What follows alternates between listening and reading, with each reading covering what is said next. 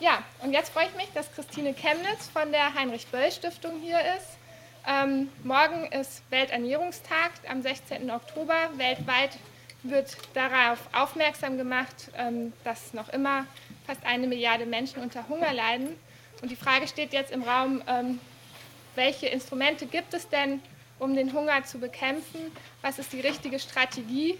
Oder gibt es überhaupt ein richtig oder ein falsch? Und Christine wird uns vielleicht in dieser Frage ein bisschen Klarheit bringen. ja. Ja, guten Morgen. Ähm, vielen herzlichen Dank für die Einladung und ich bin total begeistert, wie viele Leute hier äh, heute Morgen schon sitzen. Ich, ich hoffe, ich spreche laut genug. Wenn nicht, oder wenn ich zu laut sprechen sollte, meldet euch alle. Ähm, wir haben ja relativ viel Zeit, also bis 12 Uhr fast. Ich möchte natürlich nicht so wahnsinnig lange sprechen und euch ähm, durch diese Folien jagen, sondern ich möchte eigentlich nur ein paar Impulse und Gedankenanstöße geben und würde mich dann freuen, wenn wir relativ viel Zeit haben, um miteinander zu diskutieren. Ich glaube auch, dass viele von euch ja auch nochmal eigene Perspektiven, eigene Expertise haben, die Sie mit Sicherheit sagen, zu meinem ja auch vielleicht speziellen Blickwinkel hinzufügen können. Und ich freue mich eher dann auch auf eine recht ausführliche Diskussion. Evelyn hatte mich angefragt, zur Zukunft der Welternährung zu sprechen, zu Ideen, Strategien und Visionen, die es gibt. Einordnen möchte ich das Ganze aber auch in die heutigen Probleme, und die Herausforderungen, vor denen sowohl die Landwirtschaft als auch unser Ernährungssystem stehen. Und ich möchte mich an vier Fragen entlanghangeln. Zum einen die zentrale Frage, warum brauchen wir eigentlich ein grundlegendes Umdenken in der Ausgestaltung unserer Landwirtschaft? Wie könnte eigentlich eine zukünftige Vision aussehen? Welche Elemente sollte sie enthalten? Was steht dem eigentlich entgegen? und in welchen Bereichen muss umgedacht werden. Das sind so die vier zentralen Fragen, an denen ich mich mehr oder weniger entlanghange. Ich denke, ihr habt bestimmt dann im Anschluss an den Vortrag noch viele, viele weitere Fragen und Diskussionsanregungen. Warum müssen wir umdenken? Zum einen müssen wir uns diese Frage stellen und in Gedanken die Punkte oder die Bereiche haben, in denen die Landwirtschaft uns eine Leistung, einen Nutzen bringt. Das ist nämlich nicht nur das Kernthema, ich mache das hier mal mit einem tollen Pointer, der Lebensmittelproduktion, auf die die Landwirtschaft ja oft reduziert wird und wo sie auch viele Erfolge vorzuweisen hat. Aber das sind natürlich auch andere wirtschaftliche, gesellschaftliche und ökologische Leistungen, die die Landwirtschaft erbringen muss. Mehr als drei Milliarden Menschen leben im ländlichen Raum. Ein Großteil von ihnen äh, bestreitet ihr Einkommen aus der Landwirtschaft. Ein Großteil der ländlichen Ar äh, der Armut weltweit findet immer noch auf dem Land statt. Oder mehr als 70 Prozent unserer Landflächen sind von der Landwirtschaft genutzt. Also wir kommen über die Landwirtschaft in Kontakt mit der Natur und der Umwelt. Die Landwirtschaft muss also auch zusätzlich zur Lebensmittelproduktion und zu den ganzen anderen Bereichen ökologische Dienstleistungen für uns erbringen. Und wenn man sich das Gesamtbild der sozusagen Leistungen anguckt, die die Landwirtschaft eigentlich erbringen sollte, dann kann man relativ klar sagen, in den meisten Bereichen hat sie in den letzten Jahrzehnten völlig versagt.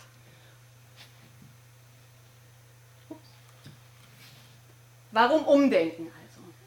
Circa eine Milliarde Menschen hungert und leben unter der absoluten Armutsgrenze. Wie ich eben gesagt habe, mehr als 70 Prozent davon in ländlichen Regionen und 75 Prozent davon wiederum direkt oder indirekt in der Landwirtschaft beschäftigt. Ich möchte euch noch ein, auf diesen Bereich Hunger jetzt natürlich auch noch mal etwas genauer eingehen und euch auch ein paar Zahlen zeigen. Das sind die äh, ist die Entwicklung der absoluten Zahl der hungernden Menschen weltweit. Ihr seht, das hat über Jahre relativ stark bei so 850 Millionen Menschen stagniert mit einem leichten Rückgang und dann, nachdem in, ab der Jahrtausendwende sozusagen die Preise angefangen haben, weltweit auf den Weltmärkten zu steigen, ist dann auch die Zahl der Hungernden rapide gestiegen wieder. Diese Zahlen sind nur Projektionen.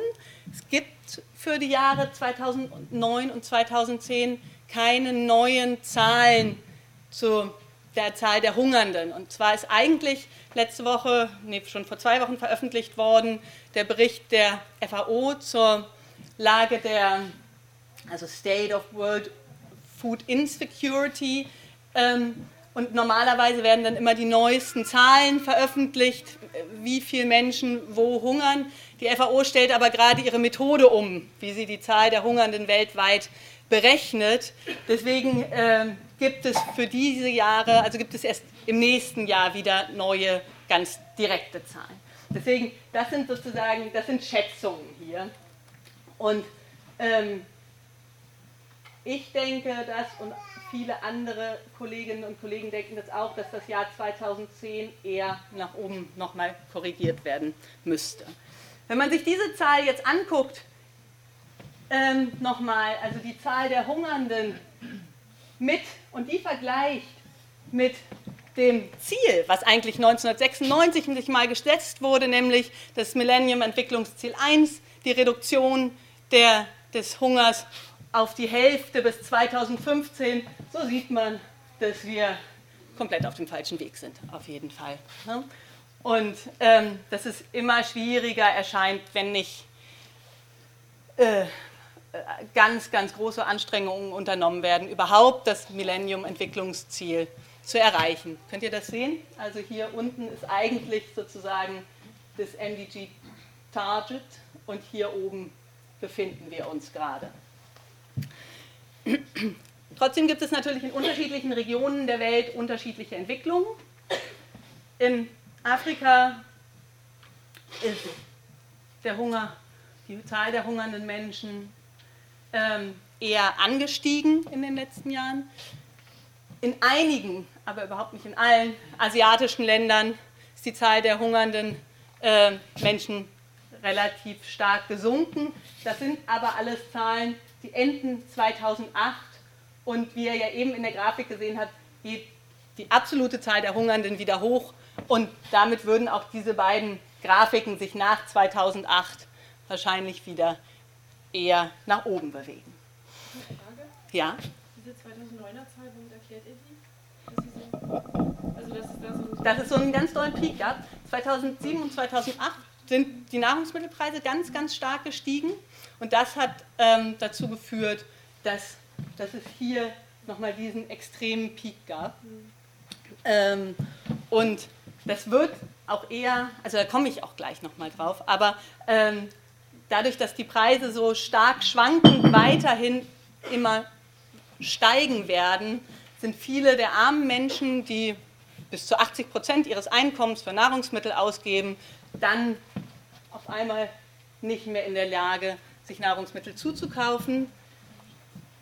Und ähm, weil viele der kleinbäuerlichen Produzenten netto, also aufs Jahr gesehen, mehr Nahrungsmittel zukaufen, als sie selber produzieren, sind dann so auf einmal stark ansteigende Nahrungsmittelpreise, sagen, das, das ist dann der Auslöser dafür, dass Menschen hungern, ihre, ihre Ernährung nicht mehr, ähm, also ihre, und ihre Ernährung einfach einschränken müssen.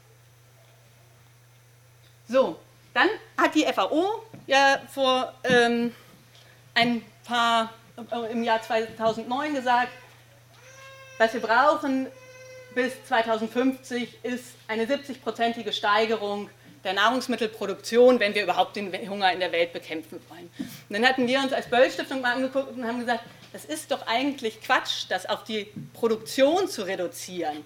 Wir produzieren doch schon wahnsinnig viel Nahrungsmittel. Wir produzieren so viele Nahrungsmittel, dass theoretisch jeder Mensch auf der Welt ernährt werden könnte. Und wir hatten wahnsinnige Produktionssteigerungen ähm, zwischen 1960 und 2005. Warum soll es jetzt noch mal was bringen, wenn wir die landwirtschaftliche Produktion, sozusagen die weltweite Produktion, so äh, nochmal um 70 Prozent steigern lassen. Hier sieht man zum Beispiel, wenn man sich hier die Welt anguckt, dann ist die zwischen 1961 und 63 bis 2005 hatten wir einen Anstieg der landwirtschaftlichen Produktion um fast 150 Prozent. Das hat aber überhaupt nichts daran geändert, dass die Menschen weltweit hungern. Hm? Und auch in Entwicklungsländern sogar, hier ist die landwirtschaftliche Produktion um 250 Prozent gestiegen. Und trotzdem haben sich die Zahlen der Hungerten, Hungernden nicht groß verändert. Ne? Ich hatte euch ja vorhin die Grafik gezeigt, das waren relativ konstant, immer diese 850 Millionen Menschen. Und ähm, das leitet so ein bisschen dazu hin, wo auch mein ganzer Vortrag darauf hinaus will. Und zwar, die Frage ist nicht, wie produzieren wir insgesamt mehr, sondern die Frage ist, wer produziert mehr, wer hat davon was, wenn mehr Nahrungsmittel produziert werden, wer kann davon sein Einkommen verbessern.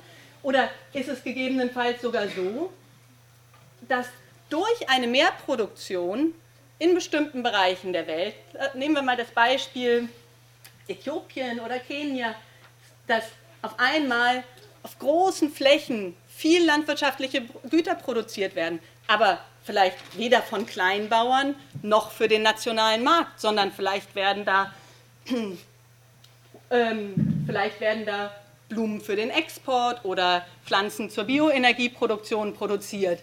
Dann hat die lokale Bevölkerung davon im besten Falle nichts und im schlechtesten Fall sind sie sogar schlechter gestellt, weil ihnen nämlich Land und Wasser weggenommen werden. Deswegen sozusagen der, der, der, der Fokus darauf, wie produzieren wir mehr, der ist viel zu eingeschränkt. Sondern der, die Frage muss sein, wie können diejenigen, die heute zu wenig zu essen haben, und diejenigen, die heute zu wenig Geld haben, um sich Nahrungsmittel zu kaufen oder zu wenig Nahrungsmittel selber produzieren können, wie können die dahin gebracht werden, entweder mehr Einkommen zu haben, um sich Nahrungsmittel zu kaufen oder selbst so viel zu produzieren, dass sie sich das Jahr über ernähren können. Deswegen ist es uns immer ganz, ganz wichtig zu sagen, dieses Argument des wir müssen um 70 Prozent nochmal steigern, das hat ja, das ist im Prinzip was, was genau den Interessengruppen, die sagen, wir brauchen Gentechnik, wir brauchen High Yield Variety, also diese Hochertragssorten und so weiter. Das sind sozusagen diejenigen, die haben auch eigene Interessen in dieser ganzen Machtkonstellation des Ernährungssektors. Und wir würden viel eher fragen, sagen, wir brauchen eine andere Art der Verteilung und wir brauchen eine andere Art der Ressourcennutzung. Ähm, so. Damit, das ist die Entwicklung der Agrarproduktion. Mit äh, den gestiegenen Zahlen des Hungers geht natürlich auch äh, eine veränderte Entwicklung der Nachfrage einher. Immer noch wird ein Großteil der Nahrungsmittel direkten, zum direkten Konsum verwendet, aber ihr seht auch hier an der Graf, oh, Schiete, falsch, ähm, dass fast 50 Prozent für, ähm, für Futtermittel verwendet werden. Und ein immer größer werdenderer Teil auch für die Produktion von Bioenergie und Biofuels. Das heißt, einer Mehrproduktion von landwirtschaftlichen Gütern steht auch eine veränderte Nachfrage gegenüber und zwar eine Nachfrage, in der es auch wieder Machtungleichgewichte gibt. Und zwar sind die eher reichen Industrieländer in der Lage, einen so hohen Preis für Futtermittel oder Energiepflanzen zu bezahlen, dass der Preis für Nahrungsmittel insgesamt steigt. Und dadurch, dass aber in vielen Entwicklungsländern die Menschen nicht so viel, man sagt im ökonomischen Bereich, Zahlungskapazität haben, ähm, so viel Geld ausgeben können für ihre Nahrungsmittel, kommt es zu einer direkten Konkurrenz zwischen der Produktion von Nahrungsmitteln, der Produktion von Futtermitteln und der Produktion von landwirtschaftlichen Pflanzen zur, Bio, zur energetischen Nutzung. Und dann, wenn es einen, einen liberalen, einen freien Markt gibt, gehen die Güter natürlich immer in die Bereiche, ähm, wo die Bereitschaft ist, am allermeisten dafür zu bezahlen. Und ähm, das ist meines Erachtens eine der ganz großen Herausforderungen. Wie schützt man letztendlich eigentlich die besonders verletzlichen, die schwachen Gruppen davor, dass sie nämlich nicht mehr mithalten können mit, den, mit, ne, mit der Nachfrage nach oder der Bereitschaft, hohe Preise zu zahlen für Energiepflanzen und für Futtermittelpflanzen. Hier seht ihr noch mal kurz, wie stark in den letzten Jahren die Produktion von ähm, Bioenergie aus, also von, von den sogenannten Biofuels oder Agrartreibstoffen und Biodiesel angestiegen ist. Und ähm, ich weiß nicht ganz, ob das eh allen klar ist, aber die Produktion, die Pflanze ist im Prinzip dasselbe. Ne? Also wir, wir, bloß wir nutzen halt jetzt die, die landwirtschaftlichen Produkte nicht mehr zum Essen, sondern wir nutzen sie, um Energie zu produzieren.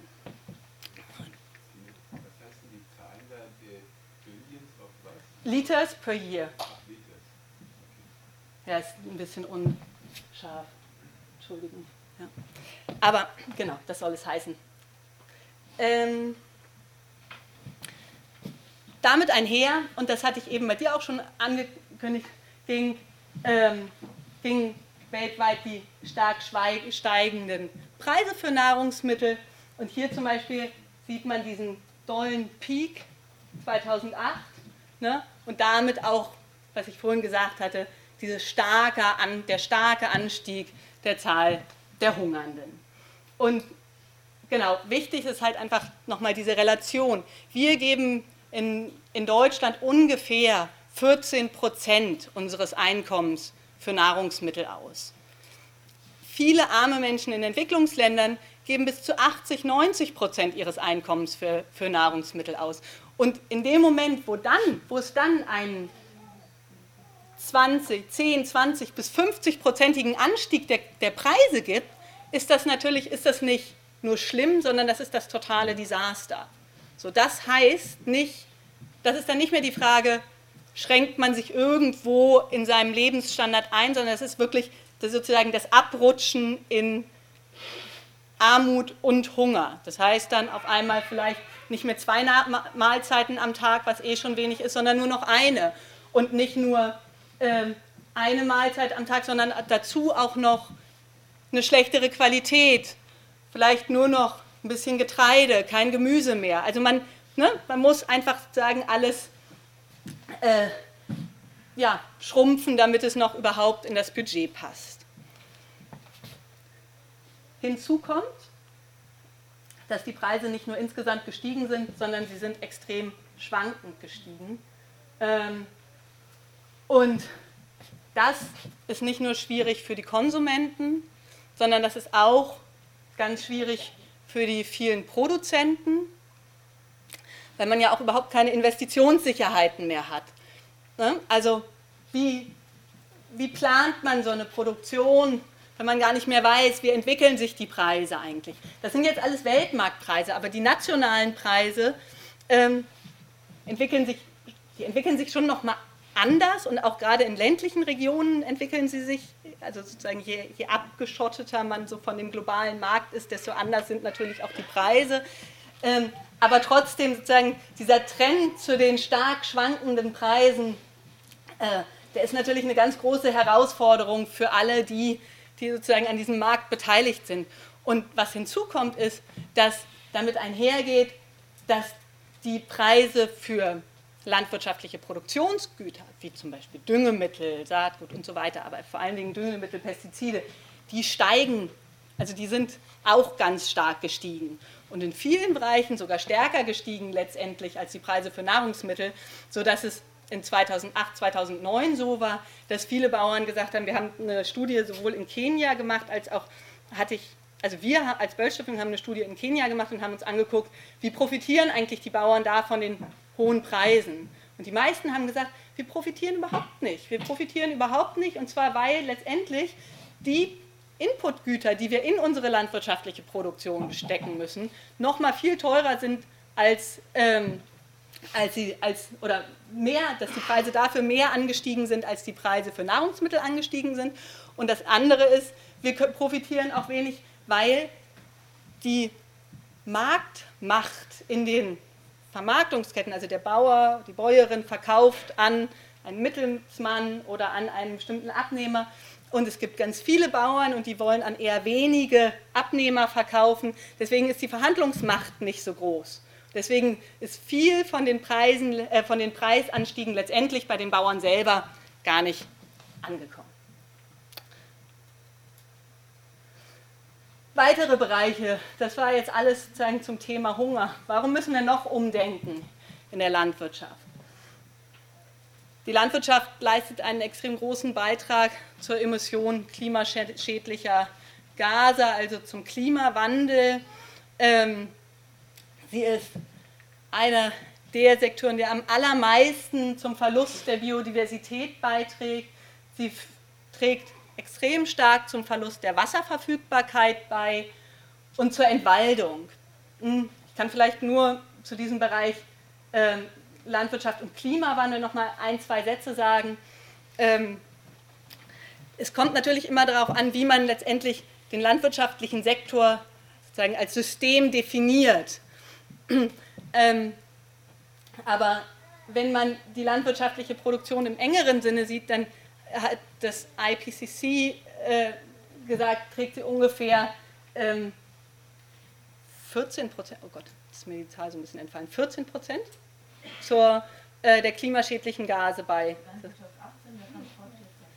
Genau, Landwirtschaft 18 so. Und wenn man dann dazu rechnet nochmal äh, die Umwandlung in ähm, der, der Flächen, die für die Landwirtschaft oder die Umwandlung der Flächen insgesamt dem landwirtschaftlichen Sektor mit, mit zurechnet, dann werden es sogar 32 Prozent der klimaschädlichen Gase, die die Landwirtschaft zum, ähm, beiträgt, zu den gesamtklimaschädlichen Gasen, die zum Klimawandel führen. Also ne, das ist wirklich ein riesengroßer Beitrag und somit ist die Landwirtschaft auf der einen Seite einer der größten mit, mitverursachernden also, oder Mitverursacher des Klimawandels. Auf der anderen Seite sind da aber die ganz vielen kleinbäuerlichen Produzenten, die alle extrem stark unter den Folgen des Klimawandels leiden werden. Wie könnte eigentlich dann eine, wie könnten Ziele einer zukunftsgerichteten Landwirtschaft aussehen? Was, wie, könnte man sich da, wie könnte so eine Vision definiert werden? Und das sind natürlich nur allererste Ideen und die sind nicht, die sind nicht umfassend. So, ne? Aber das sind ähm, zuallererst müsste eine Landwirtschaft wirklich dazu beitragen, das Menschenrecht auf Nahrung zu verwirklichen. Sie dürfte dem nicht entgegenstehen, sondern sie müsste die Aufgabe haben, wirklich das ja auch völkerrechtlich anerkannte Menschenrecht auf Nahrung zu stützen und umzusetzen. Sie muss einen starken Beitrag leisten zur Armutsreduzierung und zu einer wirtschaftlichen Entwicklung in ländlichen Räumen. Die Landwirtschaft sollte Ressourcen nachhaltig nutzen, aber nicht nur das. Sie sollte auch die Qualität von Ressourcen, sie sollte dazu beitragen, dass die Qualität der, der Ressourcen eher verbessert wird wieder. Ne? Bodenqualität, Wasserqualität und so weiter. Die Landwirtschaft darf nicht länger sagen, die Ressourcen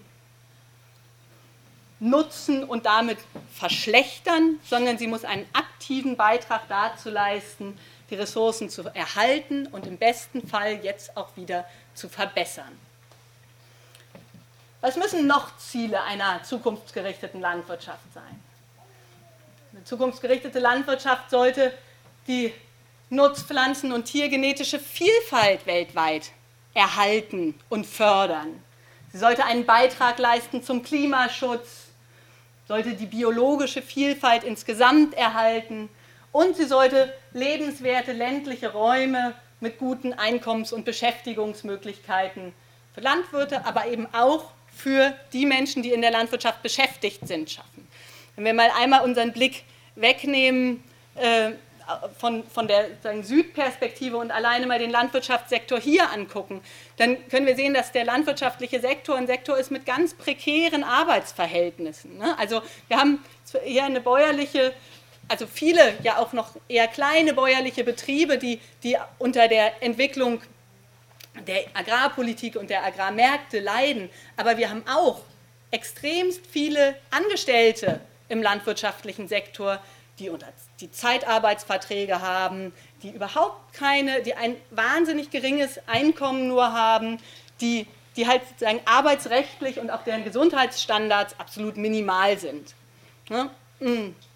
Also das ist auch eine Vision, die wir sowohl für hier haben, aber natürlich auch für die Produktion im Süden, dass die, die Arbeitsqualität derer, die in der Landwirtschaft angestellt sind, ganz stark auch verbessern muss. Und das ist manchmal eine Perspektive, die vergisst man so ein bisschen, ne? weil man oft sagen ganz stark die Perspektive auf die kleinen Bauern und Bäuerinnen legt, aber die in der Landwirtschaft beschäftigten Arbeitnehmer und Arbeitnehmerinnen, die ähm, fallen manchmal in der Argumentation so ein bisschen und in der Wahrnehmung hinten runter. Dabei ist es eine Gruppe, die extrem verletzlich und auch extrem marginalisiert ist. Das sind so Elemente, ähm, die mir eingefallen sind, als ich über so eine Vision nachgedacht habe, wie eigentlich eine zukunftsgerichtete Landwirtschaft aussehen sollte und könnte. Dann ist ja die große Frage, was steht dem eigentlich entgegen? Also was, was, was erschwert diesen, nicht nur den Kampf gegen Hunger und Armut, sondern auch den Kampf sozusagen für eine nachhaltige und sozial gerechte Landwirtschaft. Und ich habe das jetzt mal unterteilt in den einen Bereich, wo ich sagen würde, das sind Faktoren, die erschweren den Kampf und dann habe ich noch gleich, komme ich dazu, noch einen zweiten Bereich, sagen würde, das sind Faktoren, die stehen dem so richtig entgegen, dass es einen Wandel gibt. Erschwerend zum einen Bevölkerungswachstum, ähm, ist ja relativ viel in der Diskussion. Ähm, die Zahl der auf der Welt lebenden Menschen wird äh, bis zu 9 Milliarden ansteigen. Also wir müssen einfach eine viel größere Zahl an Menschen weltweit ernähren. Hinzu kommt, dass ähm, es so in den nächsten Jahren einen Wandel geben wird, dass das Bevölkerungswachstum in den Städten viel, viel schneller gehen wird, als äh, es in ländlichen Gegenden wird. Ähm, Im Moment leben noch ungefähr 55 Prozent der Weltbevölkerung auf dem Land aber sozusagen die Bevölkerung auf dem Land hat, äh, hat ihren Peak erreicht. Das nimmt jetzt, fängt jetzt an abzunehmen, während die Bevölkerung weltweit in den Städten rapide zunimmt.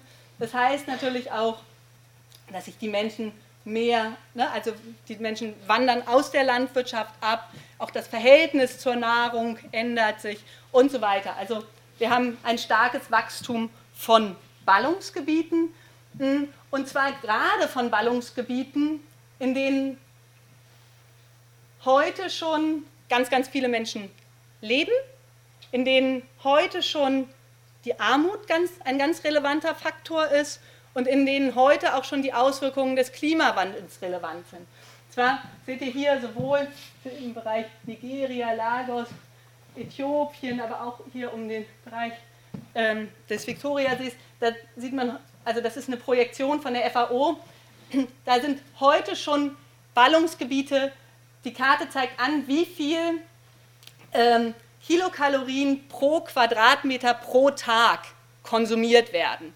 Das ist 2005 und wenn ihr euch dann anguckt, so entwickelt sich die Karte 2050. Ne? Also sozusagen die Bereiche, die, die heute schon, also wo man so eine eine Bevölkerungswachstums- und Armutskarte, wenn man das so übereinander legt, dann wächst die Nachfrage nach Nahrungsmitteln genau in den Bereichen, wo, wo es einfach eine ganz prekäre soziale Struktur sogar heute schon gibt. Und die wird sich eher nochmal zuspitzen. Das ist, wird eine der ganz großen Herausforderungen sein, in diesen Ballungsgebieten ausreichend Nahrung, ausreichend Einkommen für die stark wachsende Bevölkerung ähm, zu produzieren und, den, und auch das Einkommen zu schaffen, dass die Menschen sich das kaufen können. Ja? Irgendwo ist es ja auch ein Widerspruch in sich, weil ich meine, hin deutet ja immer darauf hin, dass genügend Lebensmittel eigentlich schon mal vorhanden sind oder auch Medikamente, damit die Bevölkerung älter wird, äh, damit, ja, damit sich die Leute vermehren. Also mhm. einerseits braucht, ist es ja ein Zeichen, dass erstmal genügend da ist, dass sich die Leute vermehren. Das, ja, früher war es ja so, oder vor vielen hunderten Jahren, dass die Leute sich gar nicht so ausdehnen konnten, weil Krankheiten und hohe Kindersterblichkeit und also irgendwo ist da ein Widerspruch in sich. Ja, also ich bin mir nicht ganz sicher, ob das, ob sozusagen das, was du sagst, wirklich stimmt, weil das stärkste Bevölkerungswachstum findet in den Ländern statt im Moment, die eher arm sind und eher ähm, oft auch Nahrungsmitteldefizite haben. Ne? Da sind bestimmte medizinische Versorgungen sind wahrscheinlich besser geworden, aber gerade auch, also in vielen afrikanischen Ländern ist natürlich die, die Sterberate von Kindern unter fünf Jahren ist auch noch immer extremst hoch. Also, ähm, aber äh, was dazu führt, dass sozusagen äh, das Bevölkerung, also die Faktoren für Bevölkerungswachstum sind, sind, sind vielfältig. Aber ähm, um, um jetzt nur so ein, zwei, drei zu nennen, das, das sind natürlich auch ganz traditionelle Geschlechterrollen noch, wo ja auch immer noch sozusagen Familienplanung und auch Verhütung ähm, so No-Go-Areas sind, über die man nicht so gerne, also die, die noch viel zu wenig letztendlich in dieses ganze Bildungssystem auch integriert sind, auch die Ausbildung von Frauen oder auch die Rechte von Frauen, ähm, sagen, die Familie mit zu planen, sind in vielen Ländern nicht, ja noch gar nicht gegeben. Ein anderer Punkt ist, dass viele Kinder natürlich auch in Ländern, in denen es eine schwache soziale Absicherung gibt, ein ganz wichtiger Faktor für eine Altersvorsorge sind. Ne? Also in dem Moment, wo du, sagen wir mal, neun Kinder hast, ist die Chance, dass vielleicht ein oder zwei dich ernähren können davon, gar nicht so schlecht. Ne? Also ich glaube jetzt, sagen dieser Rückschluss, in dem Moment, wo es ausreichend Nahrung gibt, gibt es ein großes Bevölkerungswachstum, der ist, das ist ein Denkfehler. Ne? Aber das könnte ja auch mit dem Grund sein, es gibt so viele, also es gab ein hohes, eine hohe Bevölkerungsexplosion und äh, naja, das hängt ja auch damit zusammen, dass man sie alle nicht mehr ernähren kann, die Menschen. Hm. Irgendwie gab es vorhin eine Zahl, ähm, dass sozusagen die, die, äh, die Nahrungsmittel. Äh, das Wachstum in der landwirtschaftlichen Produktion, ne? Meinst du das? Oder? Wir sind vorhin beide auf das Problem irgendwie gekommen, dass es eine hohe Bevölkerungszahl gibt und immer weniger eigentlich pro Kopf weniger ja, Nahrung. Dass die Produktion der Nahrungsmittel zwar um 150 also sich angestiegen ist, aber dass seit 61 ja auch das ähm, Bevölkerungswachstum der Erde sozusagen um, weiß nicht wie viel Prozent gestiegen ist. Also ja, ja, aber trotzdem gibt es theoretisch ausreichend Nahrungsmittel, um jeden, jeden Menschen auf dieser Welt zu ernähren. Sagen, wir, haben, wir produzieren nicht zu wenig. So, aber wir haben eine falsche Verteilung. Wir können da, ich, ich mache noch mal kurz zu Ende, das ist jetzt auch gar nicht mehr so super, super viel. Gebrauch für Kilokalorien oder was also, tatsächlich konsumiert wird? Genau, das ist, das ist das, was im Jahr 2050 pro Quadratmeter an Kilokalorien pro Tag nachgefragt werden wird. Ja? Also, und im Prinzip, was euch das einfach nur zeigen soll, vielleicht ist sie auch ein bisschen komplex, aber die soll einfach nur zeigen, in den Regionen, wo es heute schon viel Hunger und Armut gibt und in den Regionen, wo es auch eine große Problematisch von, Problematik von HIV-Aids gibt, wo es viel Armut gibt, genau da wird die Nachfrage nach Nahrungsmitteln steigen. Also das ist sozusagen die Hauptaussage von dieser, von dieser Karte, ja? dass man sozusagen, dass es ja ganz viele Probleme gibt, mit denen die Welt so konfrontiert sein wird und es gibt sozusagen bestimmte Hotspots und die akkumulieren sich dann in, in bestimmten regionalen, äh, ähm, geografischen Regionen. Das, das, wollte ich gerne mit, das wollte ich mit dieser Karte verdeutlichen. Ich kann da aber auch nachher noch mal, noch mal mehr zu sagen.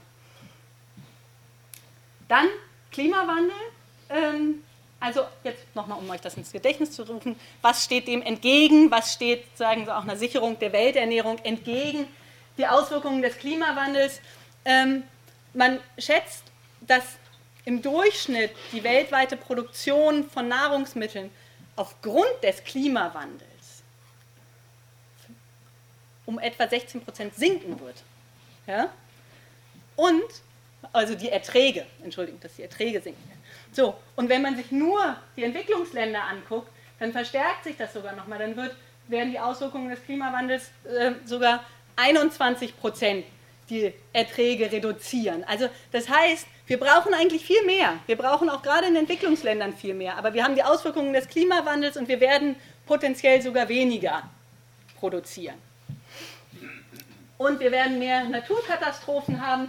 Hier seht ihr, dass ähm, sowohl Überschwemmungen als auch Stürme, als auch, ähm, als auch Dürren, ne, dass die in den letzten 10, 20, äh, 10, 15 Jahren extrem zugenommen haben. Und das ist auch wieder, das ist auch wieder sind Faktoren, die besonders die armen und eher marginalisierteren Produzenten, die eine schwache Absicherung haben, treffen. Wer leidet denn unter einer Dürre? Nämlich derjenige, der kein Bewässerungssystem hat oder diejenige. Oder wer leidet denn, ne, also sozusagen, weil man einfach wenig technische Möglichkeiten hat, sich dem anzupassen. Ähm, dann gibt es, das ist, wird es eine veränderte Wasserverfügbarkeit geben, es wird mehr Regionen geben, die unter Wasserstress sind. Und ähm, es wird geben einen relativ starken Anstieg der, des Ölpreises. Und dadurch, dass sozusagen traditionelle Agrarinput, also sozusagen Düngemittel, Pestizide und so weiter, die basieren alle ganz stark auf,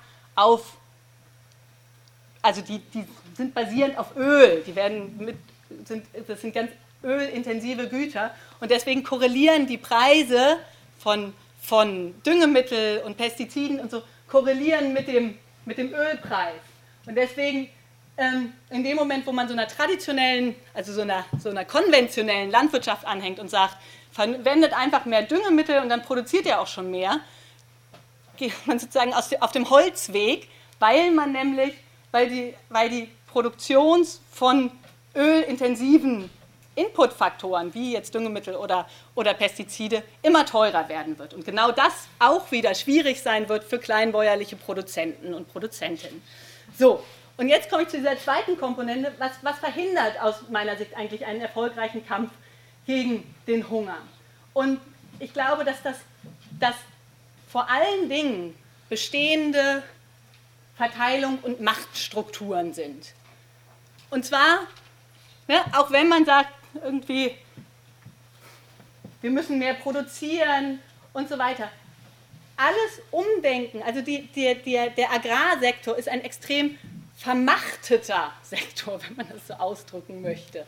Ja, also Machtstrukturen und Verteilungsstrukturen spielen eine extrem große Rolle. Und dabei sind es sowohl Fragen der Geschlechtergerechtigkeit und es sind Fragen einer politischen Macht oder auch Machtlosigkeit einer ländlichen Bevölkerung.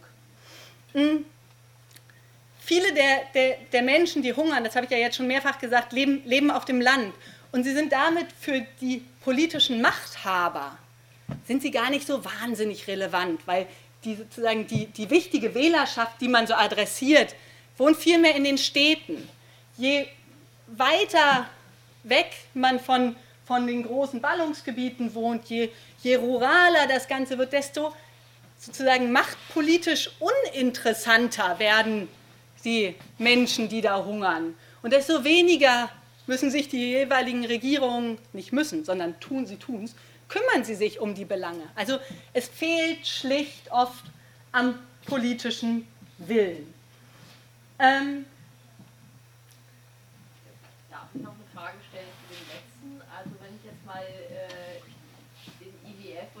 Bank zu internationalen Steuerungsmechanismen zählen würde, dann sind die ja nicht gerade machtlos, machen nur eine falsche Politik.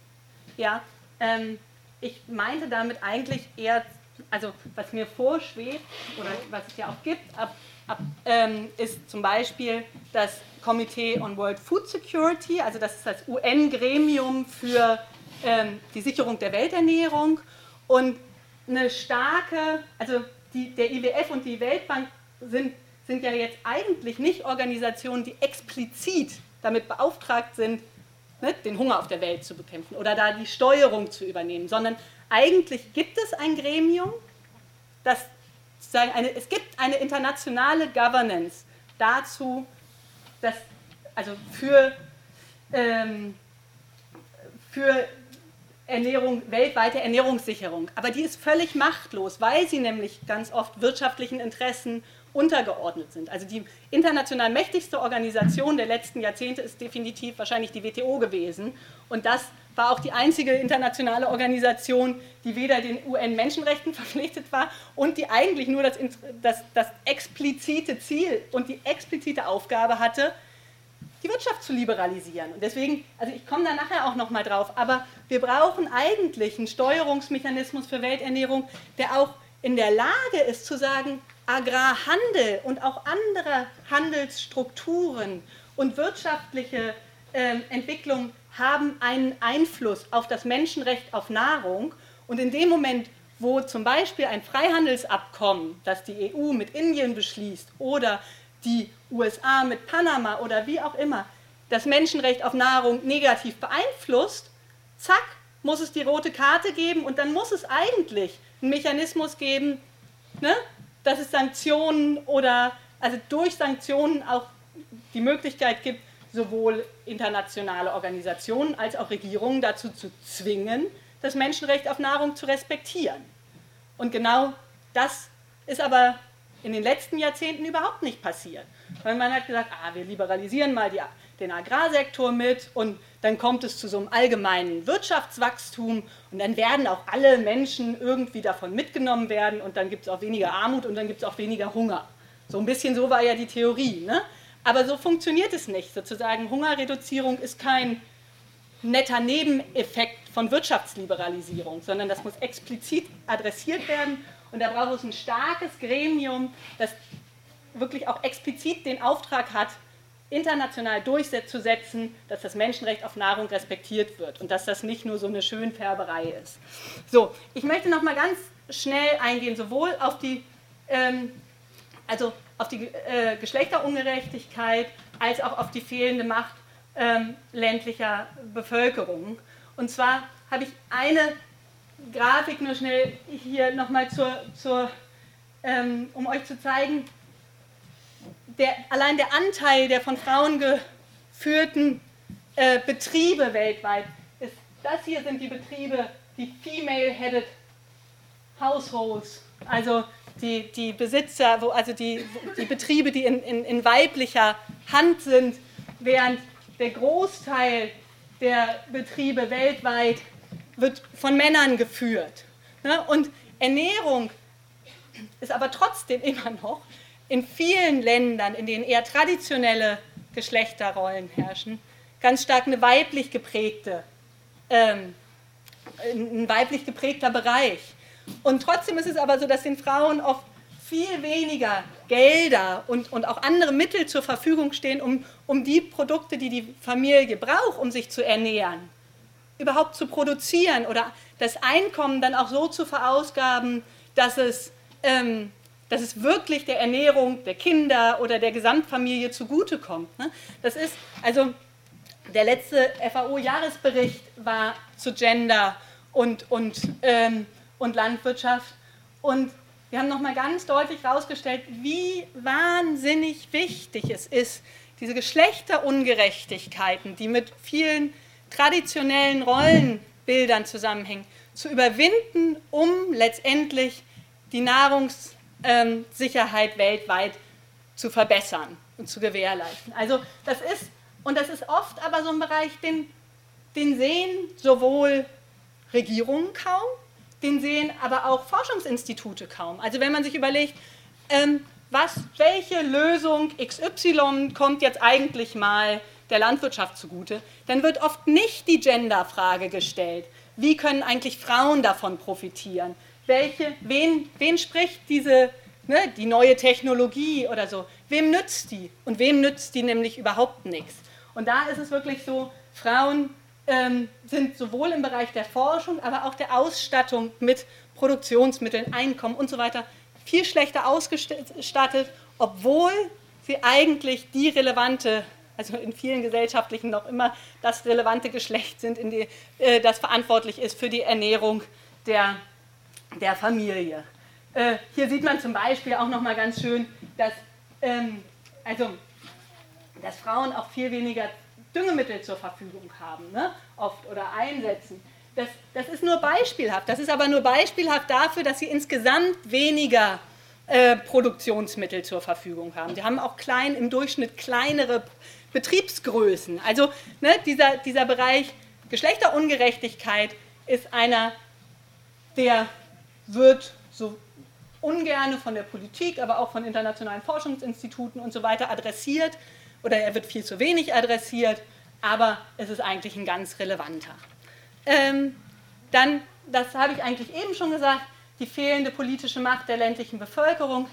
Ähm, was, was, ein Bereich ist, der, der, ja im Moment ganz stark in der Diskussion ist, ist, dass ländliche Bevölkerung oft auch zusätzlich zu, zu, zu schwach demokratischen Strukturen in den jeweiligen Ländern, dass oft Landrechte fehlen oder einfach sie überhaupt nicht einklagbar sind und dass oft letztendlich öffentliche oder gute Investitionen in den Agrarbereich fehlen. Zu den Landrechten hat Oxfam gerade äh, letzte Woche eine, eine Studie publiziert, die heißt ähm, Land and Power. Und, und ich weiß nicht, ob ihr alle schon mal von diesem Begriff Landgrabbing gehört habt, also die Investitionen in Land, wo letztendlich auch Land im großen Stil gepachtet, gekauft oder wie auch immer wird. Und die neuere Zahlen von, von Oxfam sagt, dass es ungefähr 230 Millionen Hektar Land alleine seit 2001 äh, in Entwicklungsländern verkauft oder verpachtet worden sind und dass ein Großteil dieser Verkäufe oder, oder großen, äh, dass die seit 2008 stattgefunden haben. Also seit, wenn ihr euch erinnert, auch die landwirtschaftlichen Preise nochmal so hoch gegangen sind, seit die Finanzkrise war und so weiter. Also so, ne, es ist eine gigantische Zahl an Hektar, wenn man sich das jetzt mal, wenn man das mal ähm, ähm, sich vorstellen möchte, dann muss man sich vorstellen, dass ähm, zum Beispiel die Bundesrepublik ungefähr 36 Millionen Hektar hat, also dass wir ungefähr ganz Nordwesteuropa schon verpachtet oder verkauft hätten, wenn wir ne, diese, diese Fläche zusammenzählen. Also es ist einfach eine riesige Fläche Land, von der Menschen die sozusagen den Menschen, den kleinbäuerlichen Produzenten Produzenten so nicht mehr zur Verfügung steht, weil sie meist an internationale Investoren vergeben wurde. Wird da in der Studie auch eine Aussage darüber getroffen, ähm, wie sich das zusammensetzt, ob das Brachland war, Wälder sind, die jetzt äh, landwirtschaftlich gebaut waren, ob das äh, Flächen waren, die auch schon landwirtschaftlich genutzt wurden, ob es normal, also eine ja. äh, Land für Viehherden, für Nomaden waren. Ja, äh? Ähm, es gibt es gibt so eine Differenzierung in der Studie nicht. Es gibt also, es gibt so eher, also die sind noch dabei, diese Zahlen auch genau zu überprüfen nochmal und sich sozusagen Fall bei Fall das genau anzugucken, was ist eigentlich, also sozusagen, ähm, also wirklich diese, diese aus vielen unterschiedlichen ähm, äh, Quellen im Moment sich zusammensetzende Zahl wirklich nochmal zu, zu schauen, was steht ganz genau dahinter. Deswegen, es wird demnächst veröffentlicht so eine Datenbank ähm, von dieser Land Matrix Partnership. Und da kann man dann sowas auch ersehen. In der Veröffentlichung selber ist das jetzt noch nicht so unterteilt gewesen. Allerdings fand ich ganz schön, da sind so Mythen auch beschrieben. Und ähm, als, als der wichtigste Mythos war gesagt, der Großteil des Landes, das weggegeben wurde, ist ungenutztes Brachland gewesen, wo ganz klar ist, es gibt fast gar kein ungenutztes Brachland. Und, und genau wenn es das gäbe, dann ist es aus einem bestimmten Grund total ungenutzt. Also dass es sozusagen wirtschaftlich gutes Land gibt, was ungenutzt einfach nur so brach liegt, weil die Leute irgendwie gerade keine Lust hatten, das zu bewirtschaften, das ist Quatsch, das gibt es nicht.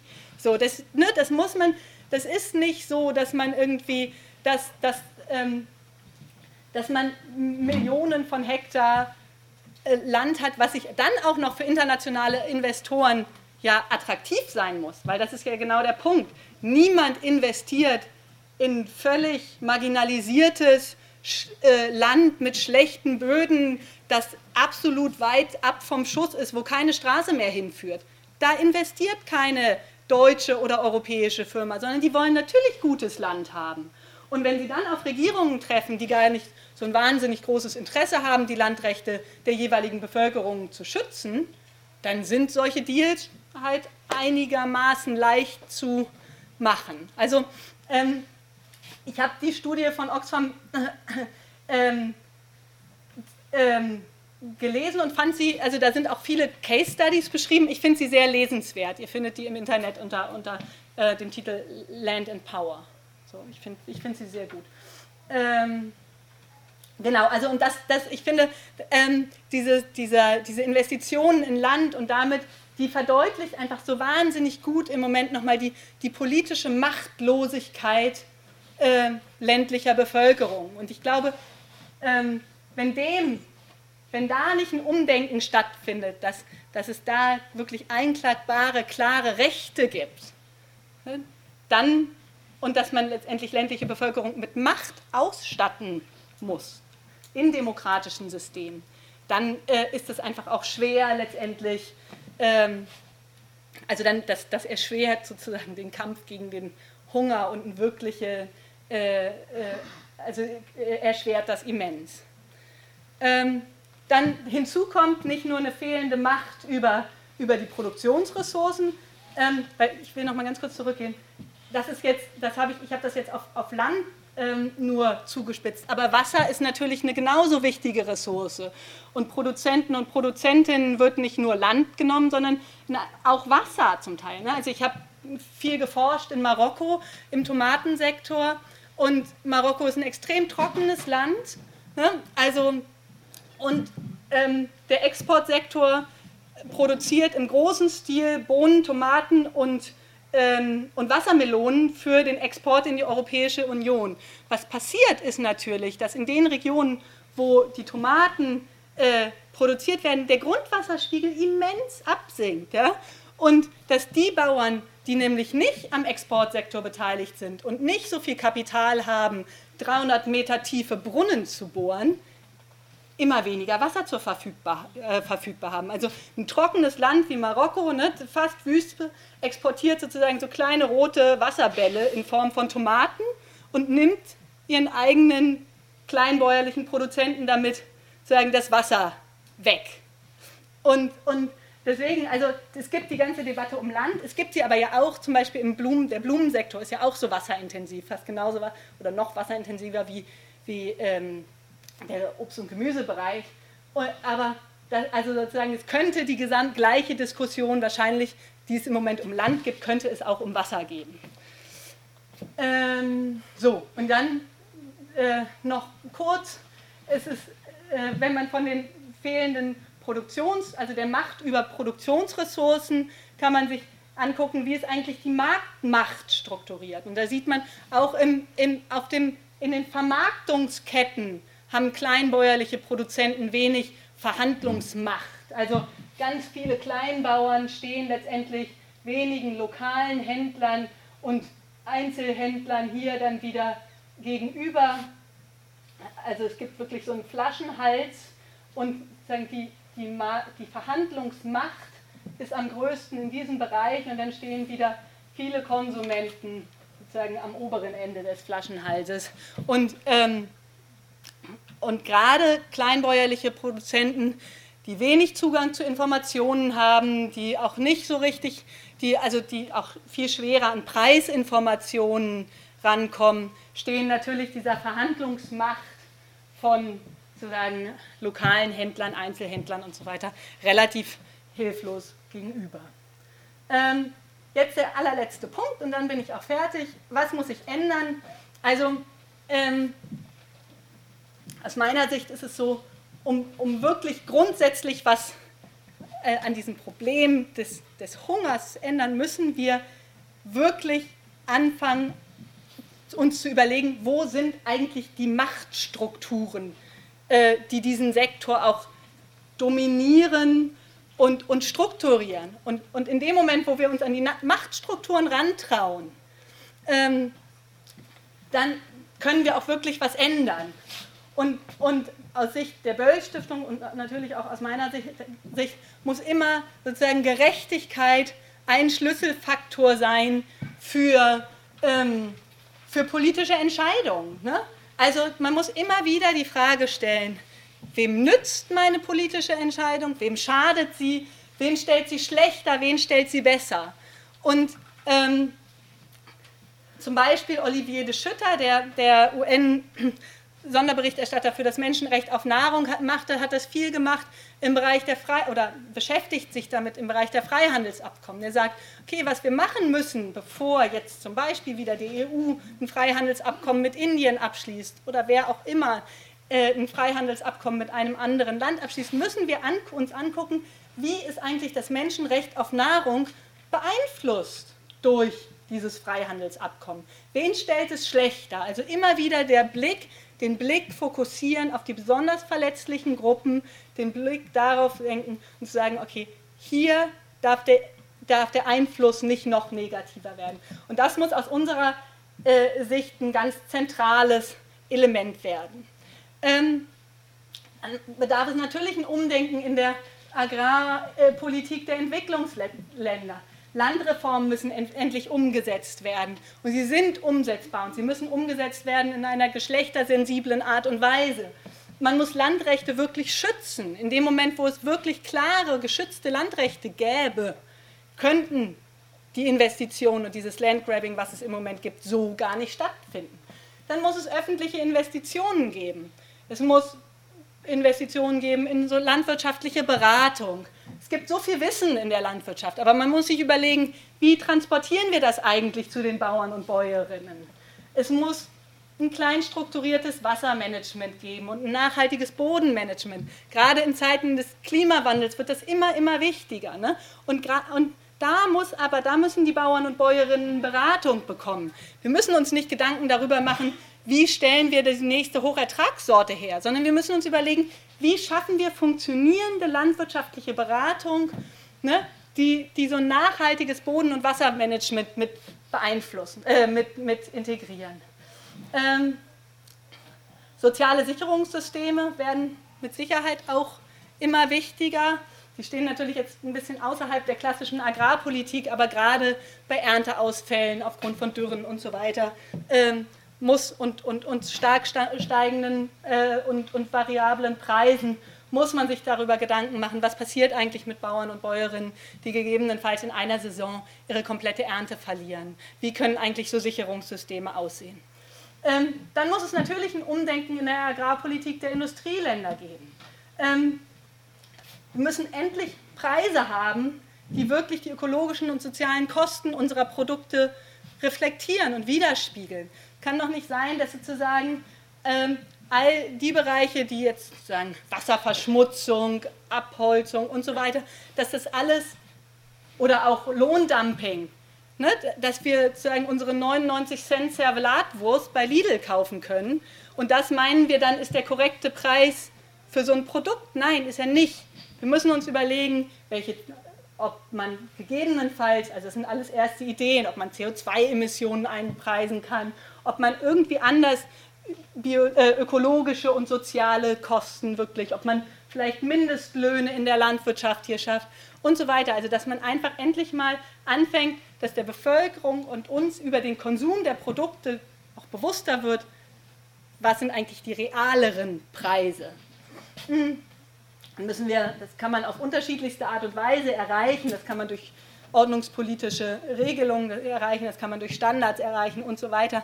Aber ein Bereich ist auch, dass wir also ordnungspolitische Rahmenbedingungen ändern müssen. Wir könnten zum Beispiel äh, sagen, mh, hm, es dürfen, also ein Betrieb, der Fleisch produziert, muss zum Beispiel auch die Fläche haben, um die Tiere oder wenigstens zu einem großen Prozentsatz, selbst ernähren zu können.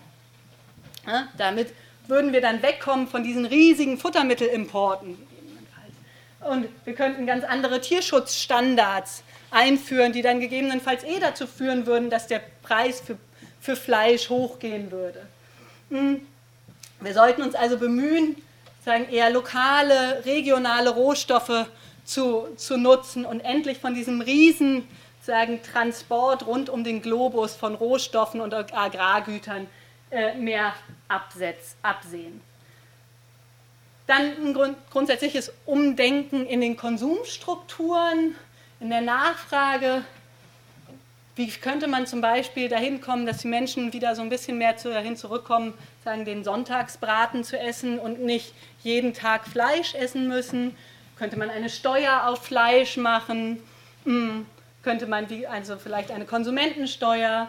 Wie kriegt man Ne, also so nochmal, schafft man nochmal Anreize, wirklich den eigenen Konsum zu überdenken und, und da auch ähm, dadurch halt, also ne, den Konsum, also was wichtig ist, ist, glaube ich, Konsum ist letztendlich politisch. Man konsumiert nicht in einem, in einem luftleeren Raum, sondern, sondern das, was man konsumiert, hat, hat politische und entwicklungspolitische und so weiter Auswirkungen.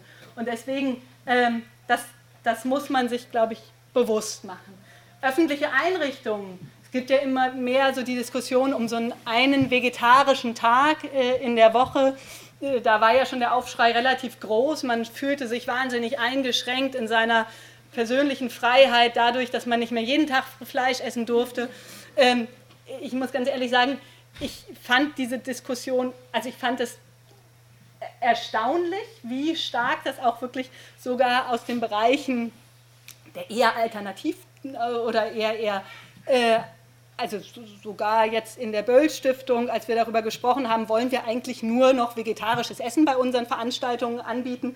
Hätte man ja denken können, die meisten Leute, die in der Böll-Stiftung arbeiten, sagen, ja, natürlich ist ja irgendwie ähm, total logisch, dass wir das machen müssen. Nee, war überhaupt nicht so. Ne? Also es war nicht so, dass alle gesagt haben, na klar, da stehen wir total hinter, sondern natürlich hat der Großteil gesagt, was? Wir dürfen kein Fleisch mehr anbieten, das kann doch überhaupt nicht sein, das wird unsere Gäste total verprellen, dass wir finden das vegetarische Essen doof und so weiter. Und, äh, und aber, haha, wir haben es umgesetzt, sozusagen, ja. Es hat natürlich auch was mit Bildung und auch Bildung in so eine eigene Institution reinzutun und äh, es gibt nur noch vegetarisches Essen bei unseren Veranstaltungen. Und ich finde und, und ich muss auch echt sagen, ich finde es äh, find schon auch, auch äh, ganz klar zu sagen, wir, damit setzen wir auch ein, ein, also ein Zeichen. Wir wollen sozusagen auch in den Mittagspausen, auch wenn es um ganz andere Themen geht, können wir gerne erklären, warum es kein Fleisch gibt, aber wir wollen es sozusagen so. Die Leute können dann ja abends wieder ne, äh, essen, was sie wollen. Ähm, viel Diskussion gibt es im Moment ja auch um den Film Taste the Waste oder die Essensvernichter, das Buch, also ein Großteil der Nahrungsmittel leidet, landet leider ungenutzt in der, in der Tonne. Ähm, es wird, wir müssen viel mehr darauf achten, hier im Norden Nahrungsmittelabfälle zu vermeiden. Ähm, und ähm, als letzten Punkt, das habe ich, wir brauchen einen extrem sensiblen Umgang zwischen, mit dem, zu dem Zusammenhang Bioenergie und Nahrungsmittelverfügbarkeit oder Nahrungsmittelpreise. Also die Bioenergie, also oder, oder besser gesagt, die Quote, die Art der Politik, die es im Moment gibt, ist aus meiner Sicht absolut fatal, sondern wir müssen uns ganz anders Gedanken darüber machen, wie kriegt man eigentlich eine Verteilungsgerechtigkeit hin in einer Welt, wo sozusagen der Druck auf, diesen, auf diese Schnittstelle Energiepflanzen, Futtermittelpflanzen, Nahrungspflanzen immer, immer größer werden wird. Da müssen wir uns eher Lösungsstrategien entwickeln, äh, ausdenken und, und, und die entwickeln, anstatt jetzt auch noch den Konsum von, von, ähm, von, Bioenergie, also von Energiepflanzen durch eine Quote zu fördern. Das ist meines Erachtens äh, der absolut fatale und falsche Weg. Ähm, Umdenken in der Forschung. Ich glaube, man braucht einen viel größeren Anteil der Forschungsgelder für ökologische Landwirtschaft.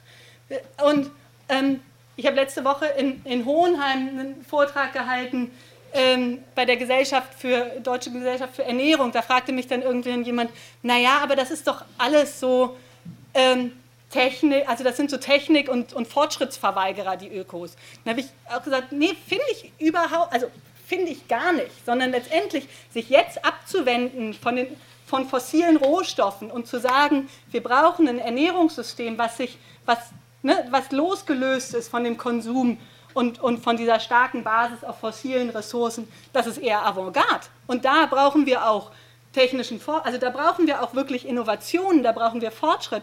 Das hängt, was wir, wenn wir sagen, wir brauchen Forschung im Bereich der ökologischen Landwirtschaft, wollen wir es ja überhaupt nicht so, also wir wollen ja nicht, ne, zu, wir wollen ja nicht nichts verändern, sondern wir wollen einen anderen Entwicklungsweg in der Landwirtschaft und der soll losgelöst sein von den fossilen Ressourcen.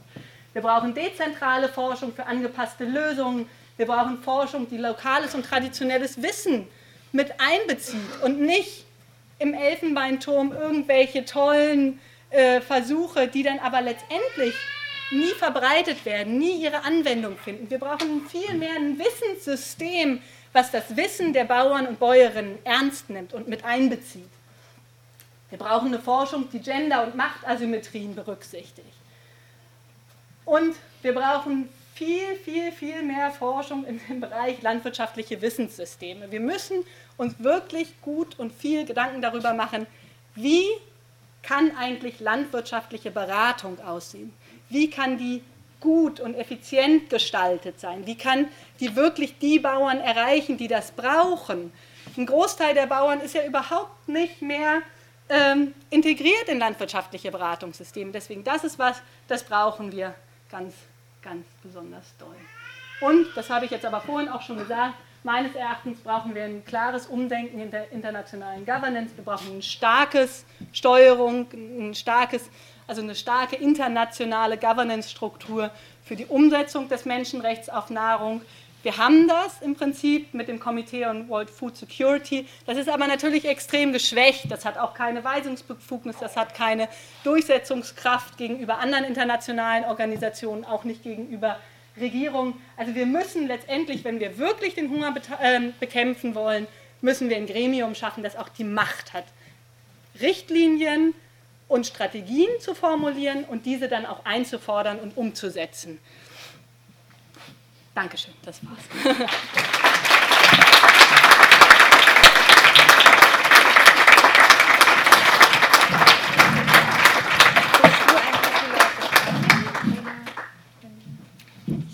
Also ja, kann ich auch machen.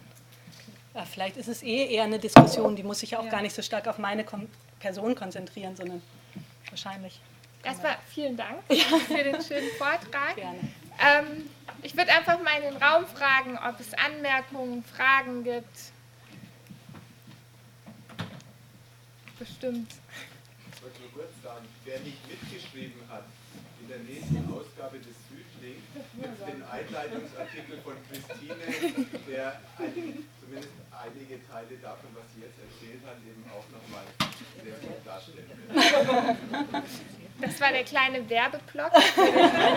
Der kam ja rechtzeitig, der Hinweis.